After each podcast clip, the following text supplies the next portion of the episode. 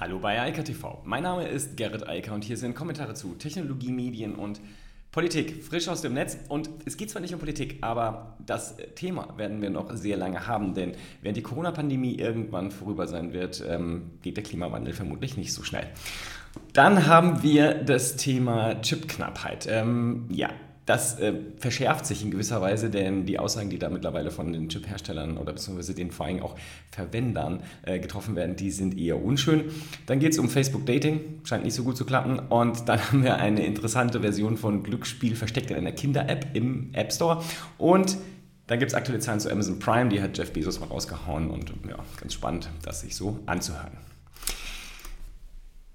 Das Thema Nachhaltigkeit ist ja ein riesengroßes, insbesondere auch wenn man das im Hinblick auf die ökologische Situation betrachtet. Also nicht nur die Ökonomie, das ist ja eigentlich sozusagen ursprünglich mal hergekommen oder eine Kombination aus der Forstwirtschaft.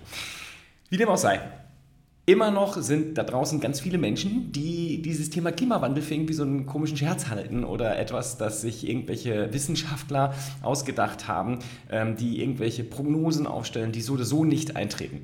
Das ist quasi wie bei der Pandemie, nur in größer. Denn die Pandemie betrifft uns zwar auch global, aber ähm, da geht es immerhin um etwas, was wir durchaus sichtbar als endlich äh, ansehen können, denn mit steigenden Impfungen werden wir irgendwann an dem Punkt sein, dass das vorbei ist. Den Klimawandel, ähm, den kriegen wir offensichtlich nicht in den Griff bisher, denn ganz offensichtlich steigen die Temperaturen weltweit weiter und Immer noch gibt es Leute, die sagen, ja, das hat ja nichts mit uns zu tun. Also wir als Menschheit haben da eigentlich gar nichts mit zu tun. Das ist sozusagen natürlich und normal. Und dann gibt es auch noch welche, die behaupten, das findet alles gar nicht statt. Also das wäre gar nicht da und das wäre auch nicht sichtbar. Das Schöne ist, es gibt ja Google Earth und ähm, dieses Tool erlaubt ja wunderschöne Flüge und äh, Anschauungsmaterial äh, für den gesamten Globus. Es ist mit Abstand der coolste Globus, den es eigentlich gibt, denn man kann ihn da tatsächlich virtuell erforschen und sich aus jeder Perspektive anschauen.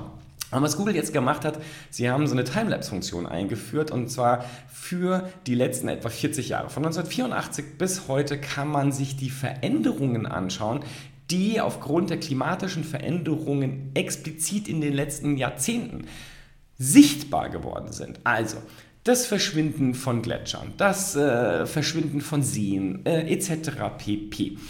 Das Ganze ist in Google Earth integriert ab Donnerstag, also heute, also bei den US-Amerikanern, also ähm, eigentlich müsste schon da sein. Ich habe es vorhin angeguckt, da war es noch nicht drin, zumindest bei uns noch nicht. Ähm, ich weiß nicht, wann der Rollout genau ist, aber es wird jedenfalls kommen.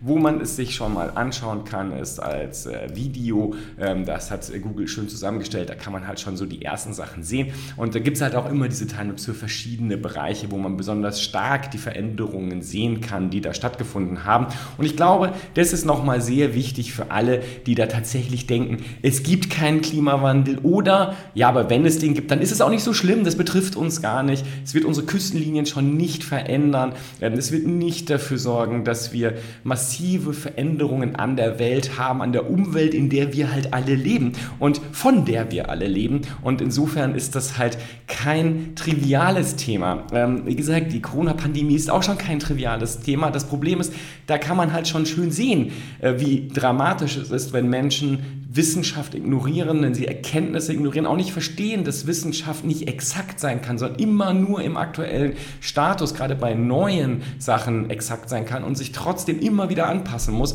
Das ist etwas, womit Menschen sehr schlecht klarkommen, ganz offensichtlich nicht die ausreichende Weisheit haben, um zu sagen, ich akzeptiere, dass wir ständig neues Wissen aufbauen. Hier kann man es sich bei Google Earth jetzt zumindest demnächst sehr exakt anschauen und einfach nochmal die letzten 40 Jahre Revue passieren lassen, um zu verstehen, welche dramatischen Veränderungen wir unmittelbar auch zum Beispiel durch das Bebauen von Flächen auf den Globus nehmen, also welche Veränderungen wir da hervorgerufen haben, das Abforsten von Regenwäldern etc. pp. All das ist sichtbar gemacht worden und ich finde, es ist sehr wertvoll, sich das einfach mal anzuschauen. Ja, Knappheiten gibt es nicht nur äh, die an globaler Stelle, sondern auch sozusagen ganz konkret in den in Digitalien. Denn ähm, ich habe schon ein paar Mal darüber gesprochen, gestern hatten wir das Thema auch, es gibt eine ganz akute und immer noch bestehende Chipknappheit. Ähm, da geht es nicht nur um die CPUs, sondern auch um die GPUs und um viele auch kleinere ähm, Schaltungen, die in allerlei Gerätschaften heute halt einfach eingebaut sind, vom Auto bis zu jedem Gerät in unserem Umfeld, das irgendwie eine Schaltung, also irgendwie eine Steuerung hat. Und die Dinger sind knapp geworden. Und jetzt gab es interessante Aussagen von Intel, Nvidia und TSMC, die sagen, das wird wohl bis 2023 so weitergehen. Und äh, das war auch das, was andere schon vorher gesagt haben. Jetzt haben es halt die drei Großen nochmal betont und gesagt, das geht nicht schnell vorbei. Die Rückstände, die da sind in Bestellungen, sind hoch und können nicht abgearbeitet werden. Und es wird auch dauern, entsprechende neue Chipfabriken hochzuziehen. Das versucht ja auch äh, Joe Biden gerade in den USA, der halt jetzt sagt, okay, wir müssen hier Geld investieren, damit wir wieder äh, mehr Chips am Markt haben. Man hat sich halt sehr lange auf diese globale Arbeitsteilung verlassen, aber durch die Lieferengpässe, die durch die Pandemie entstanden sind, merkt man jetzt halt, wie extrem schwierig die Situation dann werden kann. Es liegt aber auch daran, dass häufig halt sehr knapp bestellt wurde, immer auf den letzten Drücker und auch mit sehr hohen Margen gearbeitet wurde auf der Seite der Hersteller, die gesagt haben, okay, wir nehmen nur sozusagen das Beste, schöpfen wir ab, den Rest nicht. Und ähm, im Ergebnis haben wir jetzt eine Situation, dass sich die Bestellungen sehr weit in die Zukunft verlagern, also beziehungsweise die Lieferung der fertigen Chips, was halt massive Auswirkungen an vielen Stellen hat.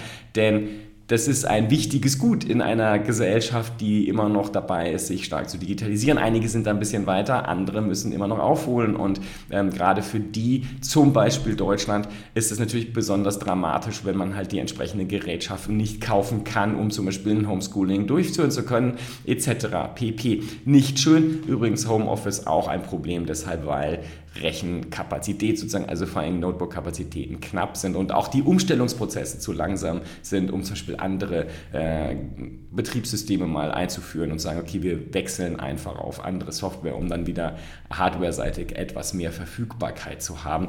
Alles schwierig, dauert alles ähm, ein Lernprozess. Und ähm, ich glaube, dass jetzt viele verstanden haben, dass sie sich da für die Zukunft besser aufstellen müssen. Sowohl bei den Chipherstellern als auch bei deren ähm, Auftraggebern, aber auch in den Unternehmen und in den Verwaltungen, wo halt einfach nicht genug an Hardware und auch Software bereitgehalten wurde. Software konnte man natürlich schnell zubuchen, aber Hardware halt nicht so leicht. Ja, Facebook. Facebook hat ja mit Facebook Dating so eine eigene Dating-Plattform eingeführt, schon 2018 testweise und dann ist immer weiter ausgerollt. Aber das scheint nicht so gut zu funktionieren. Das kann man nämlich wunderbar nachvollziehen und das hat The Verge mal gemacht bei über das Facebook-Werbesystem. Denn da kann man sagen, ich will gegenüber den Leuten werben, zum Beispiel in New York City, die Facebook, äh, laut Facebook Single sind und in dieser Facebook Dating App äh, daran teilnehmen. Und dann sieht man, dass in New York City gerade mal 278.000 Single unterwegs sind.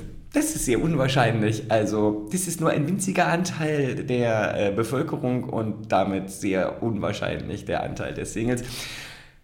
Andere Partnerbörsen, andere Apps äh, von Tinder bis Bumble etc. haben dort ganz andere Zahlen und ganz offensichtlich kriegt Facebook das Ding nicht gestartet. Die Vermutung ist, dass viele Leute auch keine Lust haben, ihre Facebook-Daten mit, äh, mit diesem Thema der ja, Partnersuche zu verknüpfen, aus Sorge, dass andere das mitbekommen können und äh, das äh, wollen sie halt nicht, auch wenn Facebook immer wieder sagt, nein, nein, das ist getrennt und die eigenen Kontakte, die man in Facebook hat, also die Freunde, können nicht sehen, was man auf der Facebook-App, äh, also auf der Facebook-Dating-Funktion macht. Scheint offensichtlich trotzdem nicht gut bei den Leuten anzukommen.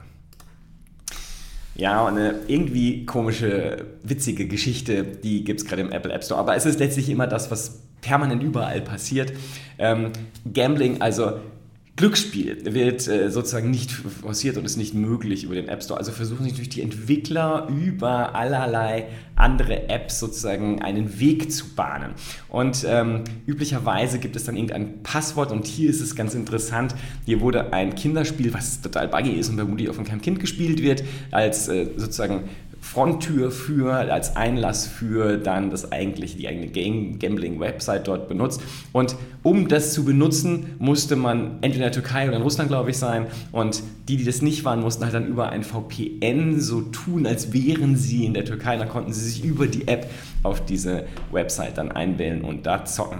Ähm, das Spiel ging um irgendwelche kleinen Äffchen, aber wie gesagt, das Spiel hat wohl auch keine Bedeutung gehabt. Es war nur eine Tür, um Zugang zu erhalten.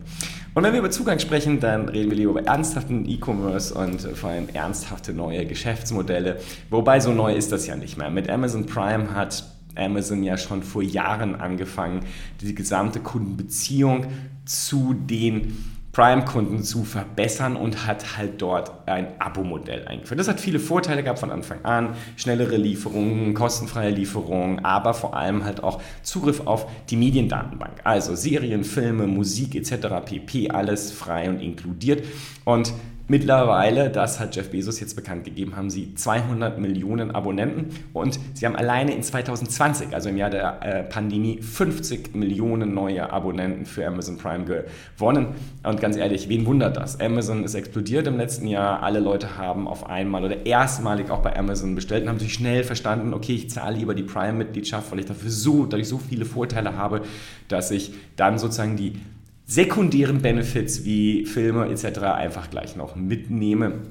Das war absehbar. Und Bezos hat auch gesagt, sie haben im letzten Jahr über 20 Milliarden Dollar Profit gemacht. Das sind sozusagen die beiden frischen Zahlen, die Bezos da in einem neuen Brief an die Abo Ach, nee, Abonnenten, an die Aktionäre mitgeteilt hat. In diesem Sinne, ich wünsche ein schönes, ein schönes Wochenende. Ähm, ich glaube, es soll sehr gutes Wetter geben und ähm, dann hören wir uns am Montag wieder. In diesem Sinne, bis dann. Ciao, ciao. Das war Eika TV frisch aus dem Netz. Unter eika.tv findet sich der Livestream auf YouTube. Via eika.media können weiterführende Links abgerufen werden. Und auf eika.digital gibt es eine Vielzahl von Kontaktmöglichkeiten.